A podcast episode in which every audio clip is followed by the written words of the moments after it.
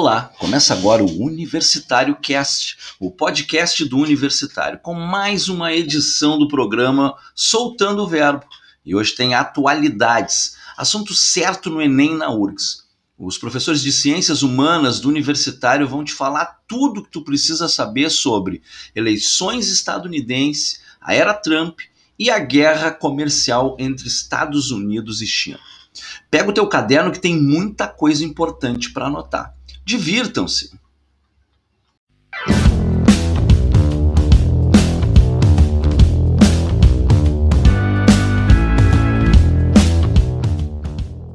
Boa tarde, senhores. Estou chegando aí. Senhores Boa tarde. e senhoras, né, presentes Boa aí tarde, também. pessoal. Boa tarde, boa tarde. Professor Jorge Silva, professor Matias, professor Marcelão. Boa professor tarde, boa Fábio, tarde. E aí, queridos? E também Beleza. mais os nossos alunos e alunas aí, né? A Gabriele Dalconte, o Thales Valente, a Ana Portanova, a Bárbara Severo, a Suzana Teixeira, a Stephanie Rosa, a Martina Chaves, a Gabriela, enfim, só aquele pessoal de fé que está sempre aí conosco, né? Nos, nos prestigiando nesse momento aí de Soltando Verbo, que é sempre uma grande honra para nós poder bater esse papo aqui, compartilhar com vocês as nossas ideias e um pouquinho assim do nosso conhecimento. A gente está alguns passos na frente só, né? Porque o conhecimento ele é uma construção, né? Gente, muito Sempre. obrigado. é, Muito obrigado a todos e todas que estão aí, né? É, antes de mais nada, como eu havia anunciado lá no grupo do Facebook, hoje nós vamos conversar sobre é, a era Donald Trump nos Estados Unidos. Vamos conversar também sobre as eleições norte-americanas, é, especialmente essa mais recente aqui, né? E também ah, o conflito ali, a disputa internacional entre a China e os Estados Unidos. Este tipo de temática está mais no campo de, de atualidades, né? em, que a gente pode destacar principalmente os nossos professores da geografia, como o professor e o professor Fábio, que vão poder nos ajudar sobremaneira nesta data de hoje. E, claro, todos os demais professores vão dar os seus pitacos, a meu exemplo, e também para os alunos e as alunas que estiverem presentes, se quiserem participar, gente, por favor, abram seus microfones, façam comentários ou perguntas, tá? sintam-se à vontade. A ideia é que esse espaço seja um espaço de todos e todas nós, ok? Não se sintam constrangidos, tá? Fiquem à vontade aqui. Abram, né? soltem o verbo, porque tá aí o nome, né? eh, Dado, pelo, né? sugerido pelo professor Marcelão, né? Soltando o verbo, um nome super feliz mesmo. Mas, enfim, eh, senhores, Iniciamos, pode ser, sobre as eleições dos Estados Unidos ou conversamos antes sobre a era Donald Trump? O que vocês acham? Me parece que conversar sobre a era Trump seria o mais adequado, né? Antes de chegar aí na- nas eleições, pode ser? Conversamos sobre a era Donald Trump, passamos aí pelo conflito com a China, principalmente o conflito comercial com a China, e por fim a gente conversa sobre as eleições norte-americanas. É claro que provavelmente a questão das eleições ainda não- já não deverá estar mais na, na prova do Enem, essa eleição especificamente aí. Mas é possível que a anterior apareça, né? É possível que a anterior seja aí uma questão de prova, por que não, né? Enfim, vamos começar então aí pela era Trump. Né? Eu vou fazer uma, uma introdução e em seguida já passo a palavra para os colegas. O Donald Trump é o 45º presidente dos Estados Unidos que foi eleito lá pelos republicanos, pelo Partido dos Republicanos. E curiosamente nem era a primeira eh, opção dos republicanos, né? Ele é o que nós costumamos chamar na ciência política de outsider. É aquele sujeito que não é o político tradicional e que quando chegar vai acabar com tudo isso que tá aí, tá ok? Você já deve ter ouvido falar em algo assim, né? Mas no caso, esse outsider mesmo, ele não tinha uma carreira política, né? Ele, eh, a, a imagem que ele divulgou na sua propaganda política na época foi daquele empresário bem-sucedido e patriota, né? Ou seja, que não precisava da via política, mas que ia organizar tudo, tudo aquilo que estava ali. Ele vem aqui com aquele discurso forte do America First, né? Aquele, aquela, aquela postura protecionista de defesa dos, dos empregos dos Estados Unidos, de fazer a América grande de novo, né? É, makes, make the American again, é, great again. Me perdoem pelo meu inglês péssimo aí, né?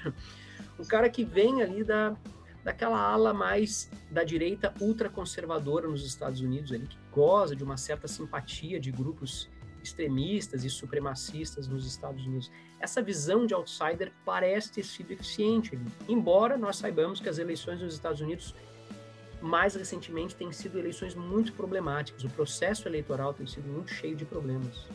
Senhores, passo a palavra para vocês. que podemos começar a destacar sobre a era, a era Donald Trump nos Estados Unidos, quem sabe iniciando lá pelo comecinho do seu governo, ou ali no, no período imediatamente anterior à sua eleição? Quem gostaria de iniciar? Eu inicio lembrando que em 9 de novembro de 2016, Donald Trump tinha ganho as eleições e Hillary Clinton manteve uma tradição que Trump quebrou agora. Desde 1896, o derrotado entrava em contato com o vitorioso. Aconteceu com o presidente William McKinley, que recebeu o comunicado do perdedor das eleições, reconhecendo a vontade da lei na escolha do povo. Num resgate filosófico, por exemplo, da teoria dos freios e contrapesos de Charles Secondal, Barão de Montesquieu. A busca do equilíbrio. E nesse 9 de novembro, eu fico refletindo.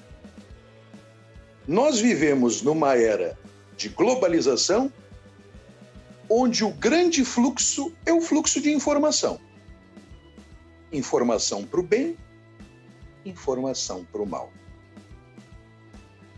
Lembro aos parceiros que em 9 de novembro de 1904, a péssima informação vai provocar a revolta da vacina no Rio de Janeiro, no contexto da República Velha.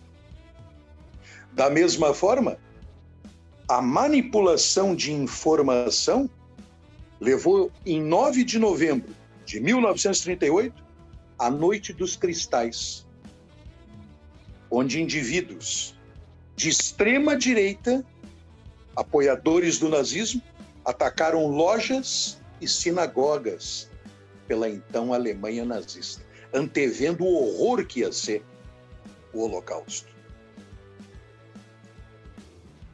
No ano de 1964, no 1 de abril, a gente ganhou uma ditadura civil-militar.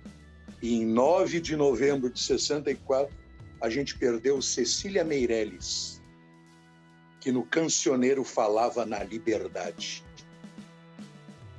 como algo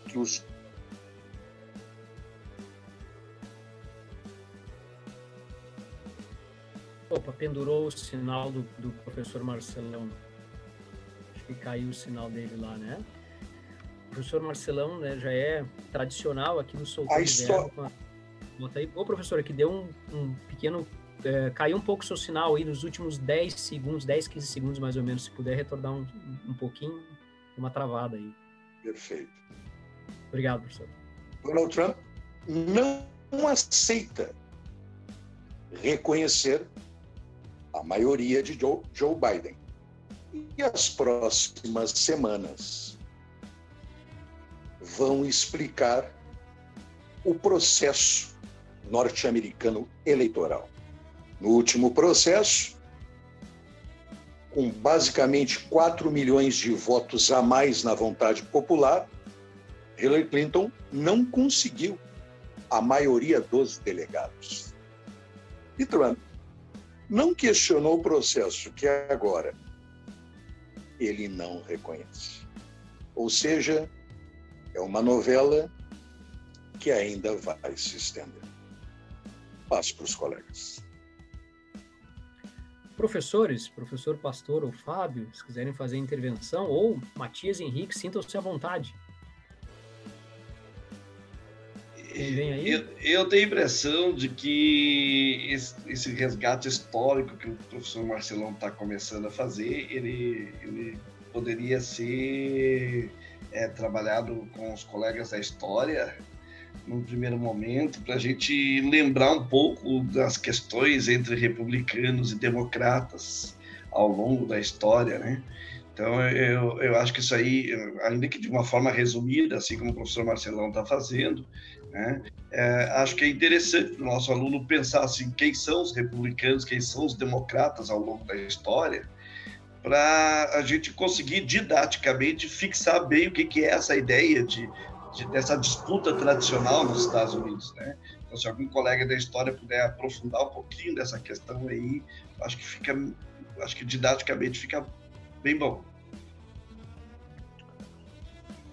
Ah, eu acho que dá para a gente fazer isso sim. Vamos alternando, né? Eu acho que dá para a gente é, voltar um pouco, exatamente falando do Trump e, e, dos partidos, pastor, porque eu acho que vai ser uma intervenção interessante, porque uh, vamos, vamos pensar, né? O Donald Trump ele é do Partido Republicano dos Estados Unidos.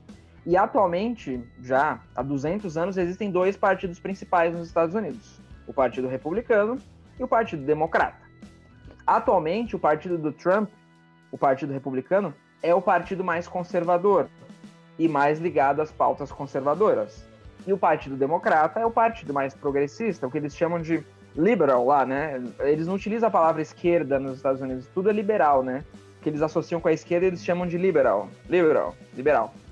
E é interessante que lá no século XIX era, essas posições eram ao contrário no século XIX, na época da Guerra Civil Norte-Americana, na Guerra da Secessão, o Partido Republicano ele era mais progressista e o Partido Democrata era mais conservador.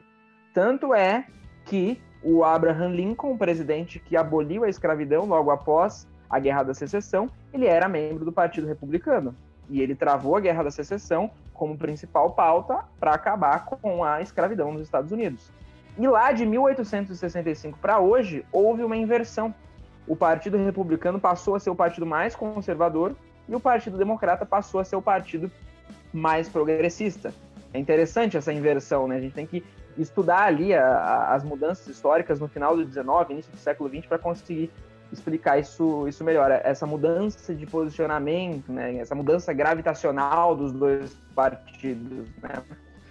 E eu acho interessante também a gente analisar assim, quem é a figura do Donald Trump. Você falou, Luciano, que ele é um outsider. Realmente, ele não ele sempre esteve sempre próximo. O cargo político, deputado, governador do tipo, mas ele sempre esteve próximo aos políticos, ele sempre esteve ao lado dos políticos. E aí eu lembro de uma frase muito interessante que vocês devem ter assistido Democracia em Vertigem, né? Aquele documentário é é excelente, foi feito pela Petra Costa, né, que foi até indicado ao Oscar como melhor documentário, né, é, quase ganhou, inclusive, perdeu para um documentário que eu ia citar também, que é o Indústria Americana, que foi um documentário patrocinado pelo casal Obama e tudo mais. Mas, enfim, nesse documentário, a Petra Costa tem um trecho que ela cita uma fala de um empresário brasileiro lá no Palácio dos Bandeirantes, em São Paulo, num período ali dos anos 70, quando um governador tinha acabado de ser eleito, né, o indicado, né, que era o período da ditadura militar, e o governador se vira para um dos empresários que estava ali no banquete e diz para ele assim: Ah, mas você por aqui, que surpresa! Aqui, né? Eu estou assumindo o governo. E aí o empresário virou para ele e falou assim: Não, eu estou sempre aqui, vocês é que mudam. Então o Trump é desses que está sempre ali, está sempre ao redor do poder, mesmo que ele não estivesse ocupando o cargo político. E ele vem de uma família muito rica. Ele vem de uma família de imigrantes alemães, né, família Trump, sobrenome alemão, e o pai dele era um grande construtor civil, tinha uma empresa de construção civil gigantesca em Nova York que construía grandes condomínios nos bairros periféricos de Nova York, né? E essa herança da construção civil foi passada para o Trump, para o Donald Trump. Ele pegou, assumiu como herdeiro, muito jovem ainda, e foi tocando a empresa de construção civil do pai dele. Só que ele era um pouco mais ambicioso. Ele foi investir não nas periferias de Nova York, e sim no centro de Nova York, que é Manhattan. Ele começou a comprar prédios e mais prédios em Manhattan e ele conseguiu lucrar muito com terrenos abandonados e zonas degradadas nas periferias de Nova York que ele revendia, né, é, a partir de um processo de especulação imobiliária, ele, ele revendia, lucrava em cima, havia uma gentrificação e ele lucrava um monte os anos 70 em Nova York, assim, é um, é um terror, é uma cidade super perigosa, nojenta, assim, os, aquelas lendas de ratos gigantescos e tudo mais, né? Movimento punk, né? Tem muita coisa sobre isso. Então, nos anos 70, os terrenos nas áreas um pouco mais periféricas em Nova York eram muito baratos. E ele começou a comprar esses terrenos e revender para especulação imobiliária e ele foi lucrando, lucrando, lucrando. e conseguiu comprar cada vez mais imóveis em Manhattan, no centro de Nova York, e foi lucrando e foi virando um mega empresário. E ao mesmo, ao mesmo tempo ele sempre esteve próximo da, digamos assim, é, do, das celebridades, assim, do agito, dos nomes, dos famosos. Então ele sempre aparecia na mídia como herdeiro, como um grande partido, né, para um casamento, enfim. Então ele, ele era sempre uma figura muito conhecida na cultura norte-americana. E ele foi se aproximando de figuras assim um pouco conselheiros políticos e jurídicos dele, com um passado um pouco sombrio. Por exemplo, um advogado chamado Roy Cohn, que vocês já devem ter ouvido falar, que é um advogado que trabalhou lá no macartismo, na perseguição contra os a, a, supostos comunistas, naquela paranoia do início da década de 50 da Guerra Fria.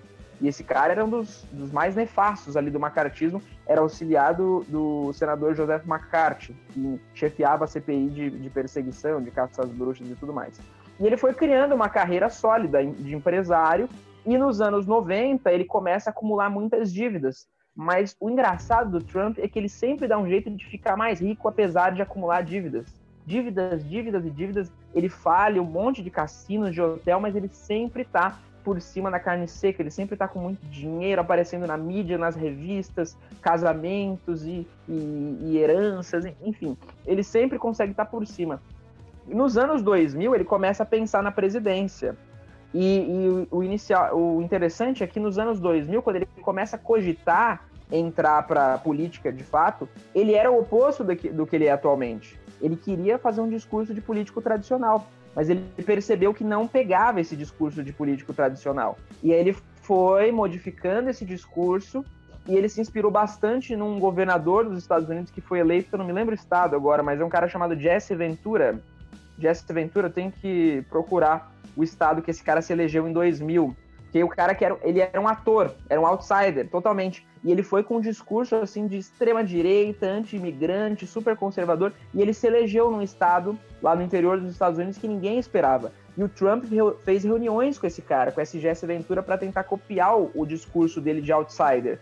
E ele foi moldando esse discurso, moldando esse discurso, até que em 2016 ele tentou, por um partido grande, conseguiu passar na, na, primeiro, na primeira peneira, que foram as primárias, e acabou vencendo a eleição em 2016. Então, é, acho que eu consegui resumir um pouquinho a, a trajetória dele. E tudo que eu falei está num documentário muito interessante sobre o Trump, que se chama A História da Família Trump, eu acho no Netflix, que eu assisti recentemente, pensando já na nossa, nessa nossa aula. É interessante para conhecer, assim, um background, uma história da família e dele, assim, por um ponto de vista, né? Claro que a gente pode trabalhar vários aqui. Senhores, falamos sobre eleições, né, o processo da formação do Donald Trump é, se algum colega quiser acrescentar mais alguma coisa, mas já deixo o gancho para a gente conversar um pouquinho também sobre a Cambridge Analytica né, e a influência da Rússia no processo eleitoral, que gerou enorme desconfiança na, na, eleição do Donald Trump. A gente sabe que as eleições dos Estados Unidos têm sido problemáticas nas últimas décadas, né? já, na, já no ano de 2000, o, o Bush e o Al Gore já já, passa, já haviam passado por uma situação tensa, por processo de recontagem de votos, que fez com que o Bush ganhasse a eleição, mas que gerou desconfiança. E no período do Donald Trump também não foi diferente, né? Todo aquele escândalo envolvendo a Cambridge Analytica, é, envolvendo também a participação do governo russo, que gerou um grande mal-estar interno. Né? A gente poderia conversar um pouquinho sobre isso.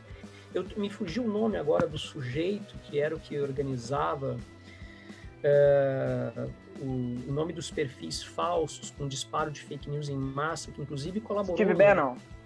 É, Steve Bannon, esse era o nome que estava tentando me vir me, me fugia, né? Steve Bannon, que inclusive agora é um cara que teve uma série de contas bloqueadas no Twitter e em outras redes sociais, né?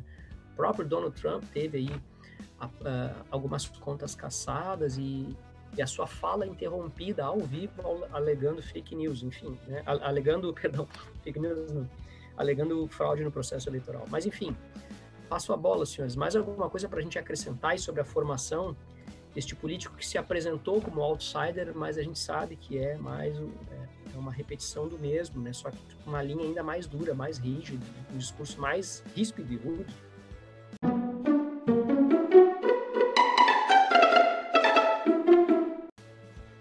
Coisa que eu gostaria de salientar, mas muito rapidamente também, antes de avançar no debate, é, é que as eleições dos Estados Unidos é uma eleição que movimenta milhões de dólares, talvez já chegando na, quase perto dos bilhões, já chegando quase perto do bilhão de dólares.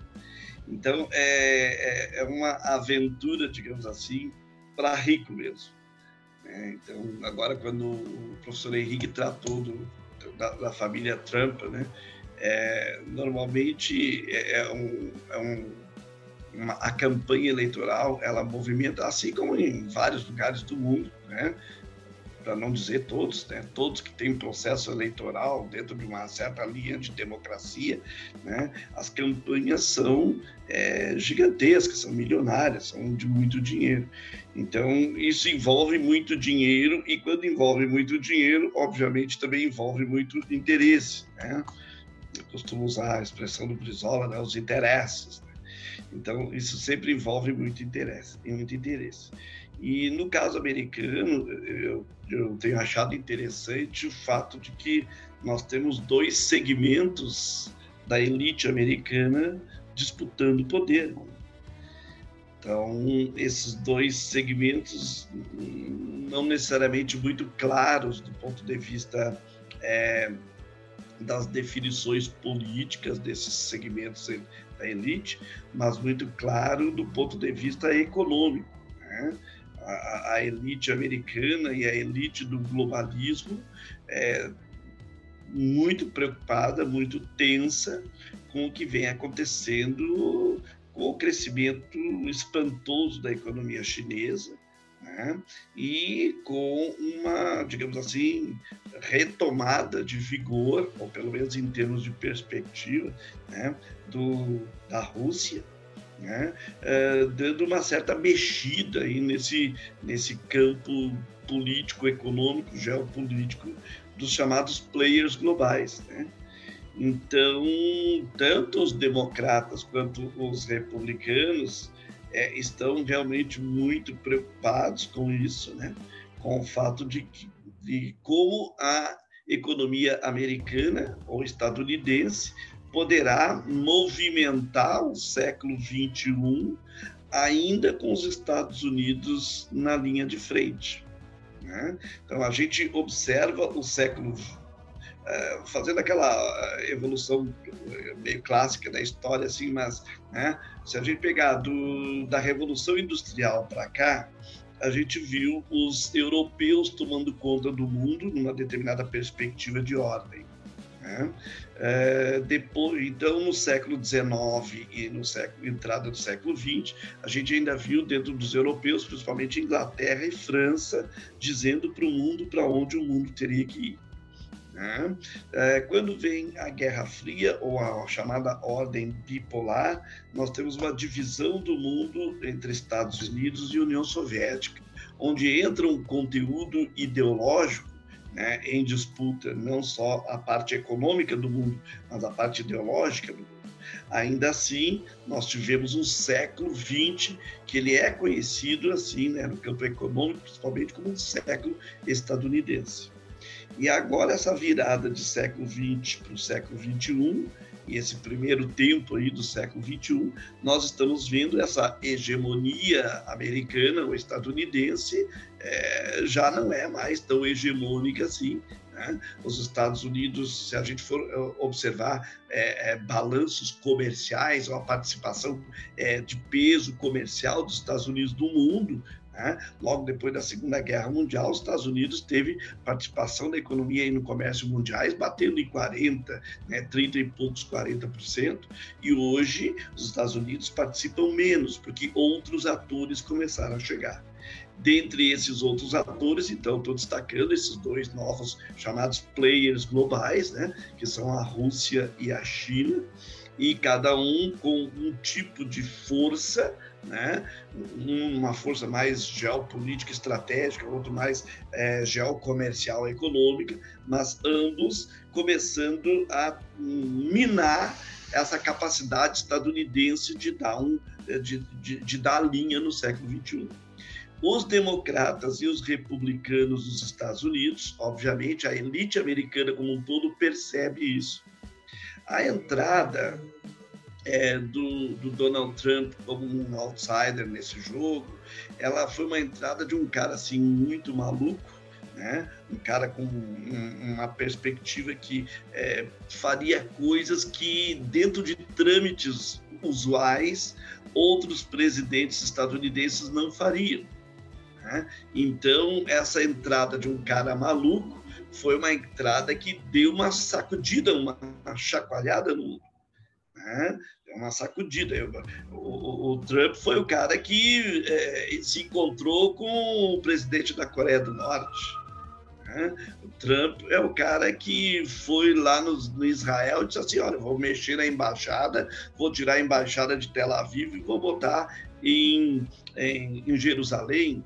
Quer dizer, ele mexeu em pontos nevrálgicos que usualmente outros presidentes dos Estados Unidos não mexeriam nesses termos. Aliás, no caso da Coreia do Norte, ele foi o primeiro cara né, a fazer uma visita na Coreia do Norte, que é Coreia do Norte comunista, socialista, enfim, desde 1953.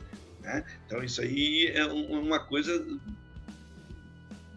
distante mesmo, diferenciada, assim, que o cara é, toma essa medida. Então, ele tem um apoio de uma elite americana que é, não quer perder esse espaço do globalismo. E se for perder o espaço do globalismo, então essa elite americana está dizendo o seguinte: não queremos mais a globalização. O que torna as coisas também um tanto perigosas diante de um outro lado, diante de um outro jogo.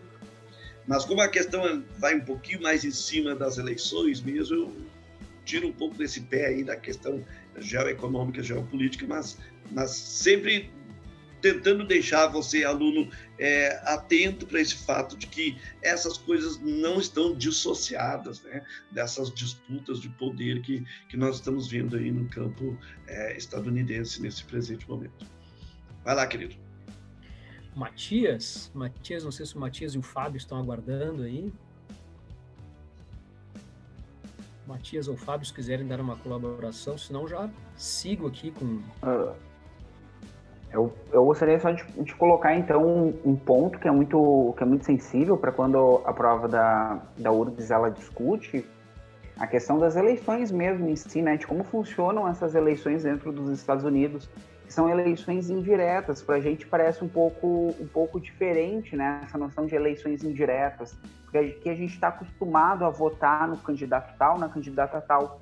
E lá nos Estados Unidos se compõe a noção de um colégio eleitoral, né, que é um grupo de representantes, de deputados e senadores que formam desde 54, desde 1954 lá um número de 538 assentos, 538 delegados, e estão divididos entre os estados conforme o número de eleitores, né, conforme uh, a população, seriam os, tais os distritos. Então, tem 435 distritos que vão eleger 435 deputados. Eles estão divididos, né, distribuídos entre os estados que compõem, né, aquele a grande república, né, dos Estados Unidos. E a partir disso, os, os, senadores também são dois por estado, e a partir daí as pessoas vão lá e votam direto nos, nesses representantes, nesses delegados. E vem a calhar, como aconteceu com Trump em 2016, que muitas vezes o presidente que é eleito dentro do sistema pelo, pela maioria dos deputados, por mais de 270 deputados ou delegados, não é o representante que o povo mais votou, mais escolheu. O voto direto que elege esses deputados faz uma intenção de votar em presidente. Por exemplo, o Trump, como o professor Marcelão uh, levantou anteriormente, ele teve quase 4 milhões a menos de votos da população. Só que quando convertido no colégio eleitoral, o Trump acabou vencendo dentro do colégio eleitoral. Porque dentro de cada, cada estado, o candidato o, que fizer mais, mais votos leva todos os, todos os delegados do, do estado.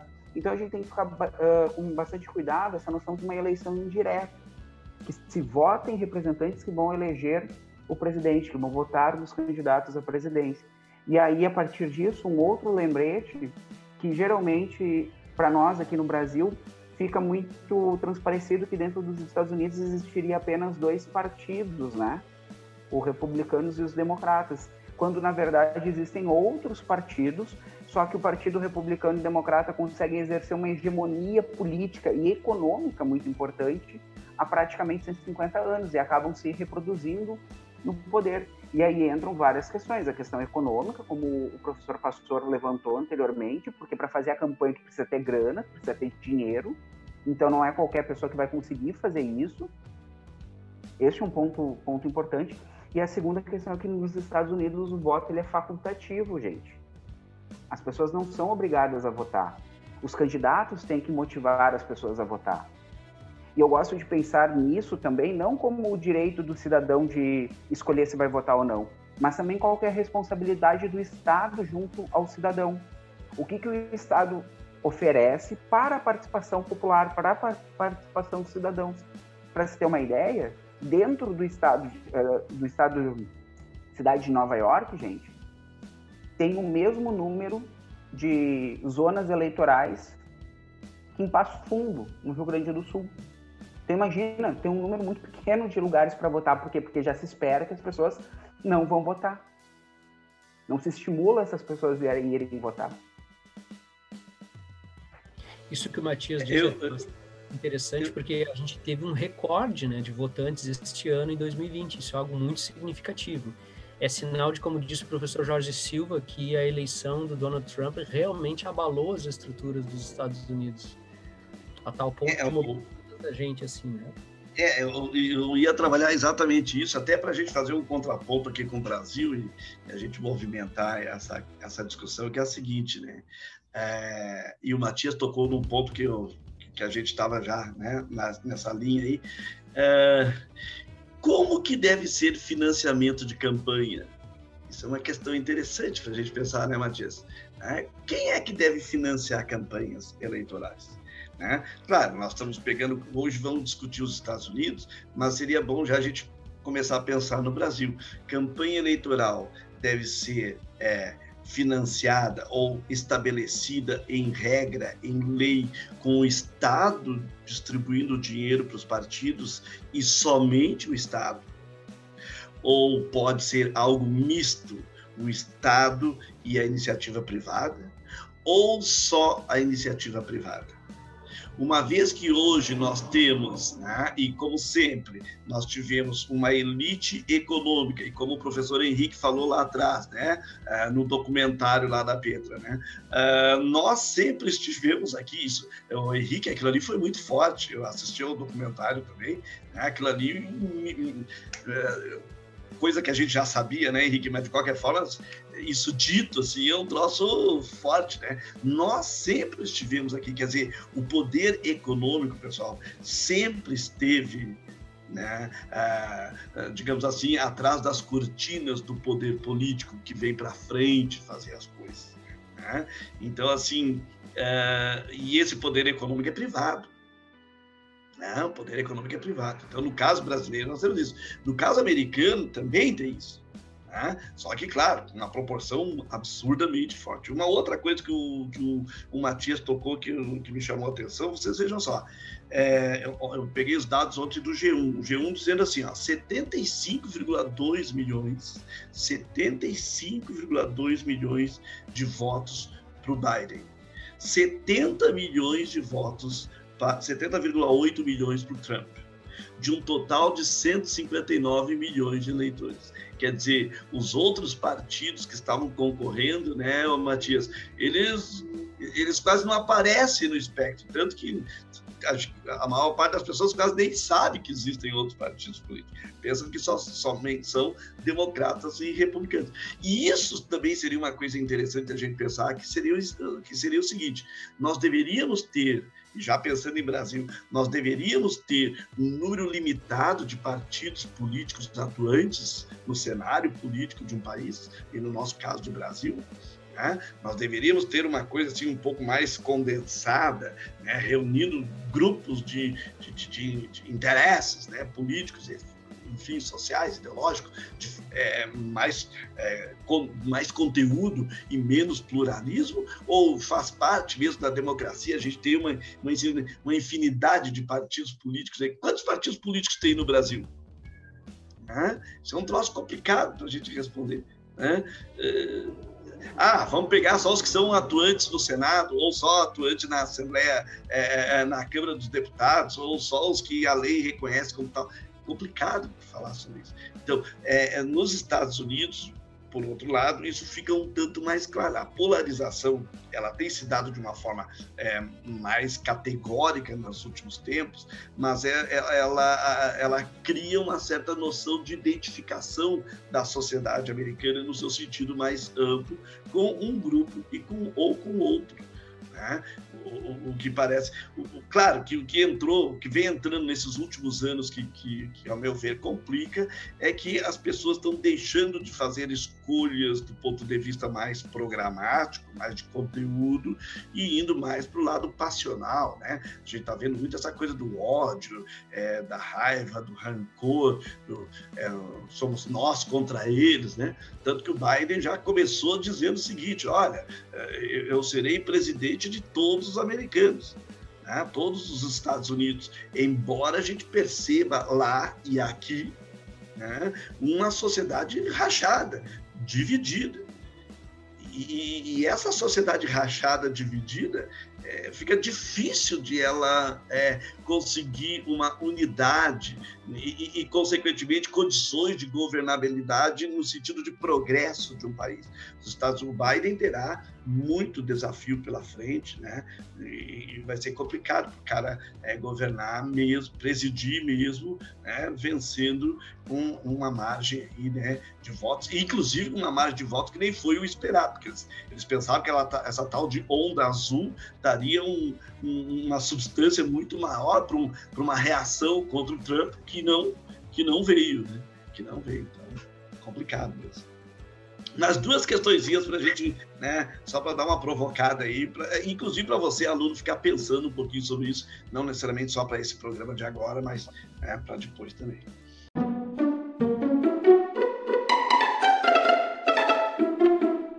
Boa tarde, pessoal. Boa noite. Isso que o, o Jorge falou me despertou também duas, duas reflexões aqui.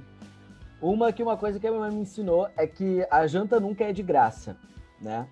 Então, quando a gente tem empresa privada inserida dentro desses processos eleitorais, a gente sabe que essa janta vai ser cobrada mais para frente, esse investimento vai ser cobrado mais para frente, né? Seja as empreiteiras, tudo mais, a gente viu o que, que o que, que deu no Brasil, né? Então é sempre bom ficar esperto. Acho que essa questão de a gente pensar da onde é que vai vir o dinheiro para essa campanha, financiamento público, Estado, uma empresa privada e por aí vai. Uh, eu acho muito interessante pensar nisso, nessa questão da polarização e o que, que isso se relaciona com o Brasil, que o pastor está falando da quantidade de partidos. E a gente chega a um ponto, pessoal, da gente olhar as coligações partidárias, por exemplo, de cada município. Tipo, aqui em Porto Alegre, a gente tem algumas coligações onde partidos estão lados opostos. Mas tu vai para o interior do estado, tu vai ver coligações de partido que tem partidos que têm pensamentos muito diferentes unidos em uma mesma chapa. Né? Então a gente tem essas loucuras que é o sistema político brasileiro, essa grande quantidade de partidos, essa necessidade de fazer essas coligações mais bizarras possíveis, né? E a gente vê essa questão bem, bem diferente do que a gente uh, vê nos Estados Unidos. Mas acho interessante também aproveitar minha fala para falar um pouco sobre essa questão do Donald Trump enquanto presidente dos, dos Estados Unidos, né? Ele, enquanto presidente, até mesmo antes de ser presidente na campanha dele, ele já disse muito bem o que, que ele gostaria de fazer. Uma das coisas, por exemplo, a saída do Acordo de Paris, aquele acordo a respeito da, da, das mudanças climáticas. Outra coisa que ele falou também que ele iria rever, né? O Acordo de Livre Comércio da América do Norte foi algo que ele reviu também, exigiu novas regras para o NAFTA continuar funcionando, né?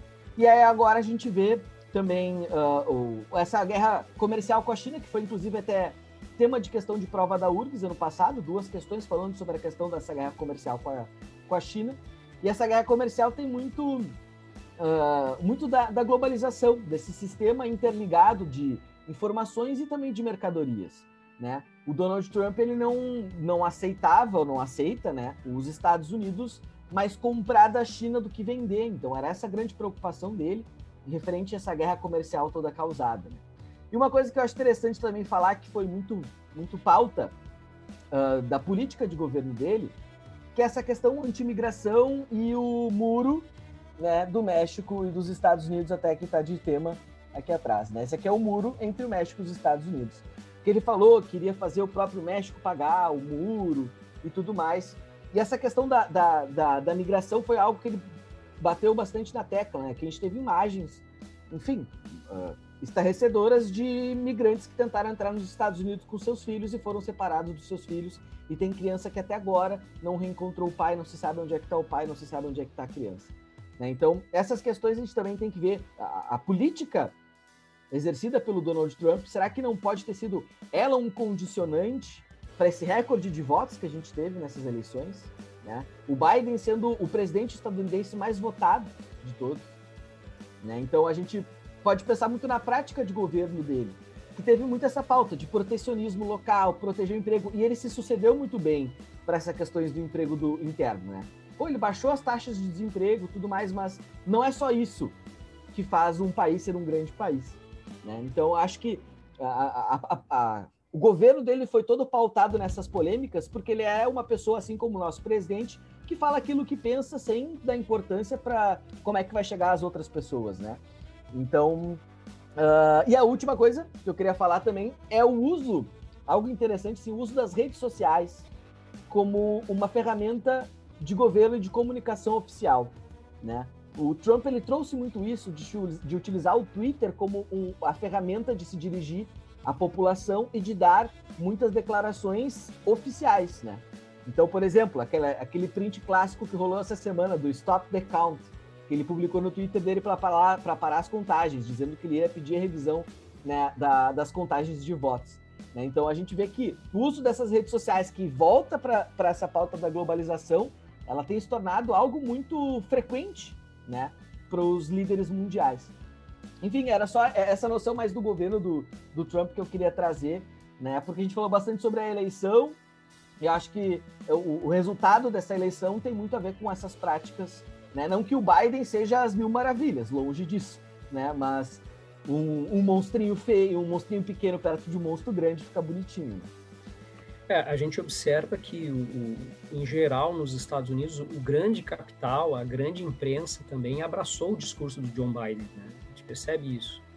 É, e também isso vem acompanhado de apoios dos, dos setores de, de, luta por direitos civis nos Estados Unidos, as minorias em geral, né? jovens, estudantes, negros, imigrantes principalmente, a, a, os grupos LGBT também tiveram um, um, um processo muito importante né? nessa eh, nesse, nessa eleição norte-americana. Os colegas levantaram várias coisas super interessantes, né? Pontos, acho que são cruciais para a gente conseguir compreender, inclusive o resultado dessas eleições que houve agora. Eu estava montando aqui um compilado, mais ou menos, do que foi falado até agora. Eu acho que talvez dê uma, uma ideia geral sobre o que foi o governo do Donald Trump e os impactos que isso representou para o mundo inteiro e também para a eleição norte-americana. A gente viu que ele se elegeu, portanto, com um discurso de ser um outsider, mas na verdade ele, ele personificou um avanço da extrema direita nos Estados Unidos, que aliás é uma coisa típica é, na, na, história do capitalismo, o acirramento de um discurso antiliberal, inclusive, né, é, aliás, especialmente em momentos de crise, especialmente em circunstâncias complicadas. No caso do Donald Trump é curioso porque ele pegou o país em uma boa situação econômica e ele manteve o país nessa boa situação econômica. Ele conseguiu manter agora, mais recentemente, que os Estados Unidos começou a ter algum problema em função da pandemia. Mas, enfim, o fato que ele consegue se eleger ali com esse discurso de ser um uh, outsider, né? ele tem aquele problema envolvendo as denúncias da Cambridge Analytica, do Steve Bannon, mas o discurso dele de fazer a América grande de novo foi um discurso que caiu é, muito ao gosto do, do, eleitor mais conservador nos Estados Unidos, que este foi em massa para votar. Né? Aquela eleição de 2016 já foi uma eleição que já houve desconfiança com relação ao processo eleitoral, da contagem de votos, como já há um bom tempo tem sendo nos Estados Unidos. Mas o fato é que a eleição do Trump acabou representando aí uma, uma guinada numa tendência mais multilateral que os Estados Unidos vinha adotando, né, com, principalmente com o governo do Barack Obama, e ele adotou um discurso bem rude, assim, bem ríspido, né, tanto internamente quanto externamente. Então, assim, é, algumas coisas que eu percebo do Trump, eu acho que vem ao encontro do que os colegas já falaram aqui. Primeiro, internamente, né, uma polarização. A gente percebe que o avanço do discurso da extrema-direita fez com que o, o, o, Donald Trump, ao mesmo tempo, tivesse um apoio muito, muito massivo dos trabalhadores é, da classe média norte-americana, principalmente os trabalhadores brancos. E essa polarização acabou aguçando os conflitos étnico-raciais dentro dos Estados Unidos.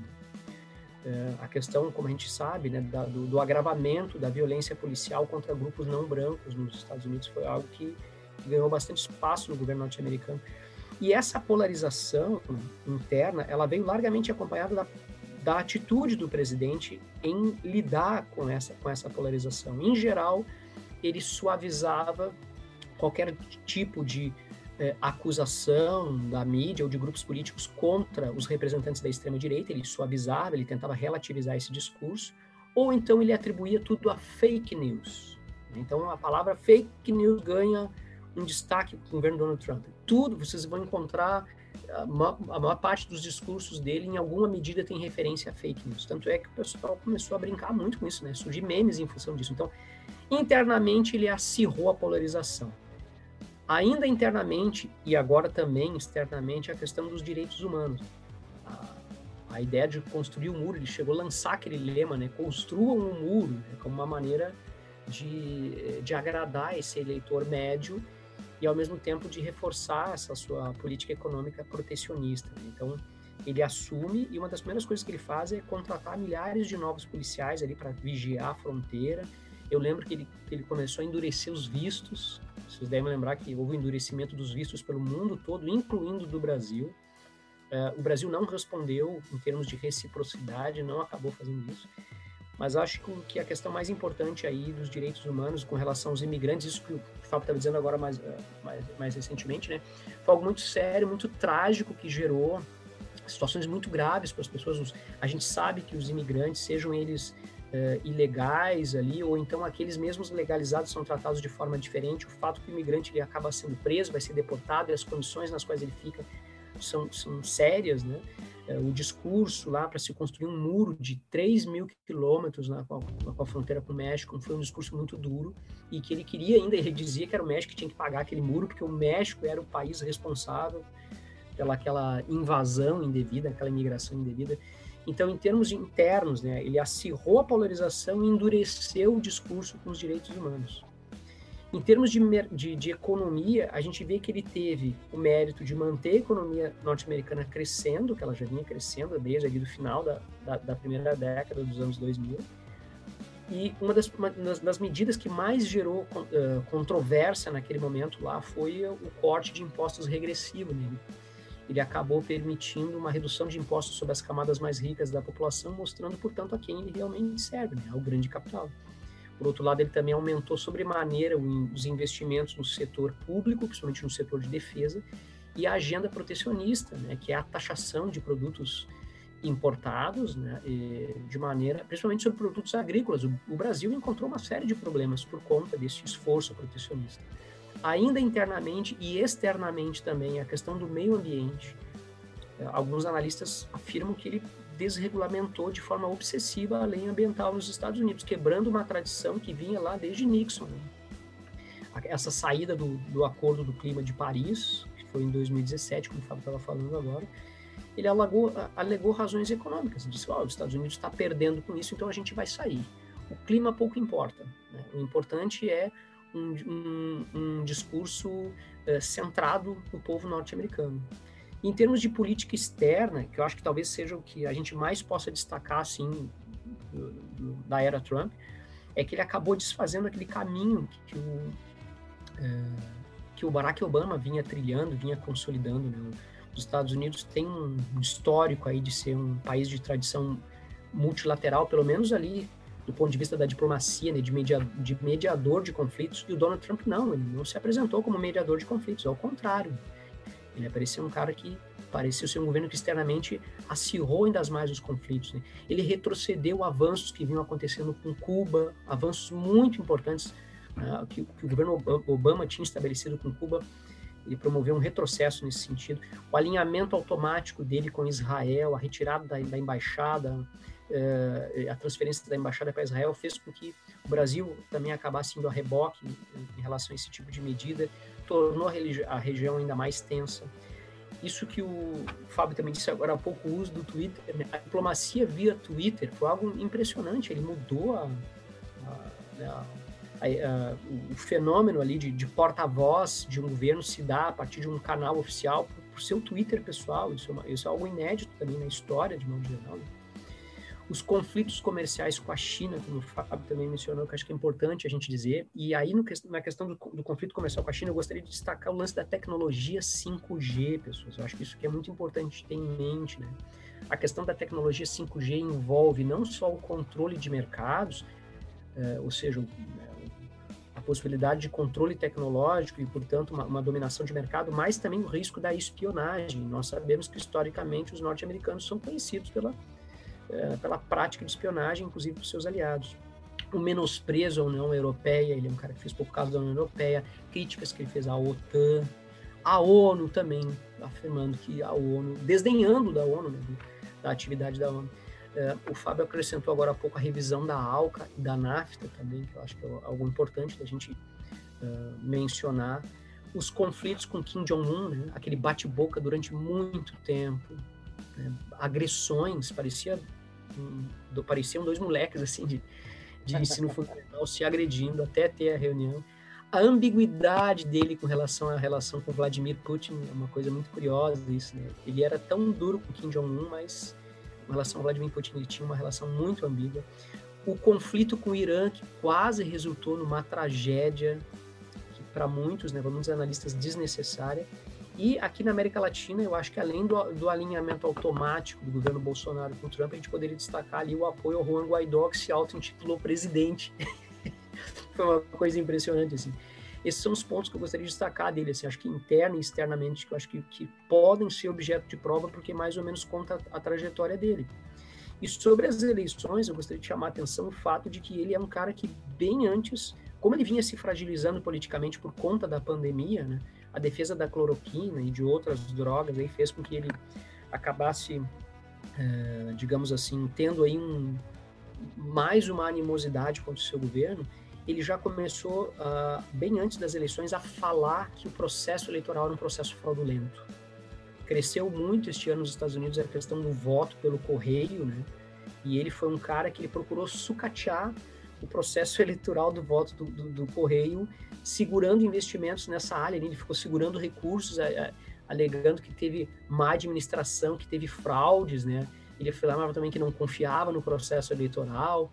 Até há, poucos instantes ele vem falando de, de, de, de uma ameaça de, de levar para a justiça o processo, que a gente chama de judicialização da política. Né? Ele chegou a tal ponto que no seu discurso, acho que foi de antes de ontem, se não me engano, as emissoras de TV de rede nacional cortaram um discurso. Tamanho eram os impropérios que ele estava eh, emitindo contra o processo eleitoral nos Estados Unidos. As grandes redes de comunicação, que já vinham com certas reservas com relação a ele, cortam a transmissão dele. Isso é muito significativo. Tem uma fala de um presidente, ainda estava no posto, né? recém-participante de um processo eleitoral, ser cortada assim, em, em rede nacional. Né? E, fora, é claro, esses processos aí de que a, gente havia conversado no início, que foi a, a, o cancelamento de uma série de contas que de alguma forma, de contas nas redes sociais que de alguma forma estavam associadas à campanha do Donald Trump. Enfim, senhores, eu acho que temos né, uh, muitas coisas aí sobre a era Trump e sobre essas eleições, sobre as eleições anteriores que pode vir a ser objeto de prova aí, né?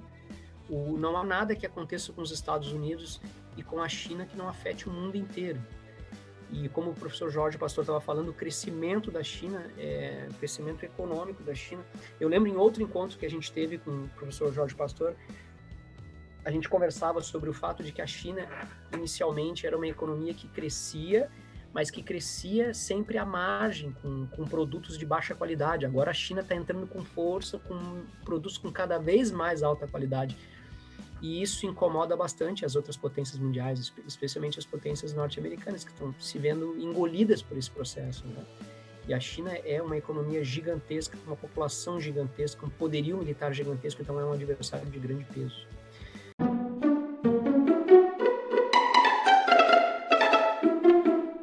Senhores, puxa vida, agora que eu me liguei no tempo, né? Eu acabei me estendendo demais. É, o nosso, ó, o Fábio tá com o mate dele, é isso que eu sempre digo. Tem que trazer o mate, o seu chá, o seu suco para participar aqui do Soltando Verbo conosco, né? Que é sempre muito importante.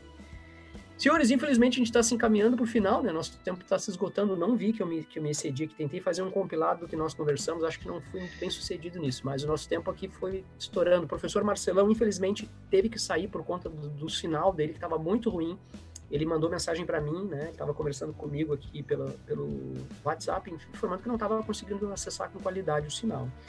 Passo a palavra aos colegas para fazer as despedidas finais aí, né? Para a gente na semana que vem se encontrar de novo. Professor Pastor, por favor. Eu, eu, eu só quero eh, chamar atenção para o caso do Biden, que é para a gente ficar ligado, né? O que, que o Biden também está tá propondo aí, né? Então, assim, pelo discurso que ele mesmo deu, assim, ele tem como prioridade, né? É, o combate à Covid-19, que a gente nem conseguiu tratar um pouquinho do assunto, né? como que a Covid-19 interferiu e, e, entrou nesse jogo aí da campanha eleitoral também, mas sim, a Covid-19 teve muito presente nisso aí tudo, né? É, a forma como a campanha eleitoral acabou se desenrolando e tal. Mas inclusive, o... Professor, professor, inclusive hoje ele já nomeou uma equipe para isso.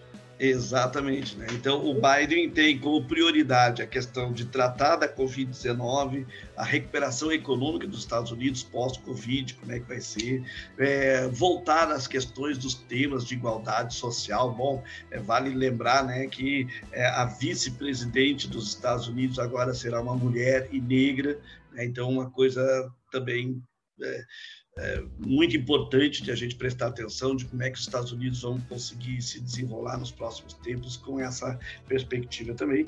E o Fábio tinha comentado a questão do Acordo de Paris, né? Ele também já é, sinalizou que vai voltar a discutir as questões é, de mudança climática de forma mais séria, com os Estados Unidos também presentes na mesa de negociação. E aquelas questões vinculadas à ONU, né? Ou, ou ainda os, é, os departamentos departamentos da ONU, né, que os Estados Unidos já tinha saído da Unesco, vai voltar para a Unesco, né, e outras agências aí vinculadas às Nações Unidas, os Estados Unidos vão voltar a dar o suporte que sempre, é, sempre tiveram presente. Então, é, algumas coisas aí do, do, do, futuro aí do governo Biden que vale a pena a gente, a gente ficar atento nos próximos tempos. E, no mais, agradecer é, a possibilidade de conversar um pouquinho com cada um dos colegas e, e ter os alunos presentes aí conosco. Uma boa noite para todos. Pô, muito obrigado, professor Pastor. Para quem eu passo a bola agora? Henrique, pode ser? Uh, galera, então é isso aí. Oh, Luciano, gostei muito da sua fala. Achei que você conseguiu resumir bem assim tudo que a gente soltou aqui no ar, aqui, tudo que a gente soltou no verbo. Você fez meio bonitinho pra gente, acho que foi um bom resumo que tu fez. Eu gostei principalmente da parte do protecionismo, porque o protecionismo foi uma das marcas mais fortes do governo Trump. E se eu fosse definir a era Trump, eu usaria duas palavras: a era da bravata e a era do egoísmo político. Porque não é só o protecionismo. Esse negócio de America First, ele nasce de uma incompreensão total do que é o mundo globalizado. Eu achar assim que, ah, dane-se o México, dane-se a Amazônia, dane-se a Europa, achar que me, me preocupar só com os meus problemas aqui, dentro das fronteiras dos Estados Unidos, vai resolver todos os problemas dos norte-americanos. Isso é uma incompreensão. O mundo globalizado, ele faz com que os problemas do México cheguem lá. Os problemas globais, climáticos, da queima da Amazônia, por exemplo, também vão chegar lá. A crise de imigrantes na Europa também vai chegar lá. Então a era Trump é uma era da incompreensão do mundo globalizado, da incompreensão é, cultural, da, do egoísmo político. E, e, e, essa super participação política, essa super mobilização dos norte-americanos que você falou, recorde, 160 milhões de votantes pela primeira vez, um número tão grande, é sinal dessa inconformidade, dessa revolta do povo americano com esses últimos quatro anos, que acho que a longo prazo a história vai tratar como anos assim desastrosos. Que é isso aí. Ah, tudo bem, ele, ele recuperou parte dos empregos, do crescimento econômico, beleza. Mas a qual preço? A que custo? Né? Acho que a humanidade tem que perceber que não adianta é, atingir os objetivos a qualquer custo, né? Fazendo os outros países é, entrarem em situações piores, entrarem em crises políticas, é, mandando o mundo inteiro se danar, sabe? eu acho que a gente vai tirar uma boa lição disso. Espero que a gente tire uma boa lição disso, desses anos Trump. E deixo como dica uh, dois documentários. O documentário sobre o Donald Trump, que está no Netflix, que eu citei agora há pouco, e um outro documentário bastante importante que se chama Indústria Americana, que ganhou usação que vem ocorrendo nos Estados Unidos nos últimos 10 anos, que foi uma das bandeiras que o Trump usou na campanha de 2016, dizendo que ele ia recuperar a indústria norte-americana, coisa que ele também não conseguiu fazer. Obrigado a todos, pessoal, e até a próxima. Muito obrigado, Henrique. Passa a bola aí pro Fábio, pode ser? Sim. Bom, uh, só para complementar a fala do Henrique, né? Uh, além de faltar essa, uh, além de ter essa incompreensão sobre o que é um mundo globalizado, também serve um livrinho de atlas de geografia, né, para eles saberem que a América não é só os Estados Unidos. E se é American First, então coloca a gente junto nesse pacote que daí eu pilho também.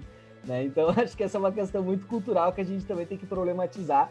A gente está muito acostumado em aulas, às vezes eu falo também, bah, América, opa, Estados Unidos. Os americanos, opa, estadunidenses né? Porque a gente também é americano, né? Então, é, essa é uma, é uma questão da gente também de, de valorizar, eu acho, né? Mas, enfim, só para fechar um pouco disso, porque esse é um problema conjuntural que não tem a ver só com o Trump, mas sim com todo a, a, o imperialismo estadunidense que está aí já faz bastante tempo. Então, muito obrigado todo mundo pela, pela presença e adorei ouvir os colegas. É sempre bom ouvir e aprender com os colegas da história, da geografia, da filosofia é sempre muito legal. Grande abraço e boa semana para todos. Valeu, Fábio. Matias, por favor. Uh, então, boa noite, boa tarde, bom dia, né? Muito obrigado para todo mundo que nos escutou até agora. Foi muito bom compartilhar um pouco dessa nossa conversa. E aí, só um ponto que eu gostaria de, de colocar para finalizar, que o Trump talvez ele tenha sido derrotado por aqueles que ele queria derrotar por fundamentalmente os tais os latinos, os latino-americanos em dois estados fundamentais como Nevada e, no Arizona, a base latina foi muito expressiva na votação uh, para os democratas, né, contra contra o Trump. Fundamentalmente os trabalhadores da hotelaria no estado de Nevada, que tem a tal das Las Vegas. Mobilizou-se muitos sindicatos para derrotar esse discurso mais xenófobo e muitas vezes até racista que foi, perpetuado pelo, pelo governo do Trump. É isso, gente. Muito obrigado. É, professores, muito, mais uma vez, muito obrigado né, pela participação, por disponibilizarem o seu tempo, o seu conhecimento vir aqui bater esse bate-papo super agradável com a gente aqui. Agradeço aos alunos e às alunas, principalmente, né, que esse, todo esse trabalho é feito em função de vocês. Muito obrigado pela presença. Desejamos aí uma excelente semana para vocês, de, de bons estudos. Na próxima segunda-feira a gente está de novo aí com mais uma edição do Soltando o Verbo. Lembrando que essa edição aqui também vai ser transformada em podcast, né? Se quiser ouvir novamente ali para nos acompanhar, ou de repente mandar para alguém aí que está tá a fim de uh, ouvir um bate-papo acerca dos Estados Unidos, da eleição norte-americana, fiquem à vontade, né? Vai estar à disposição aí no Spotify e também no, no site do Universitário. Gente, tenha uma excelente noite, uma excelente semana a todos. Um grande abraço. Tchau, tchau. Valeu.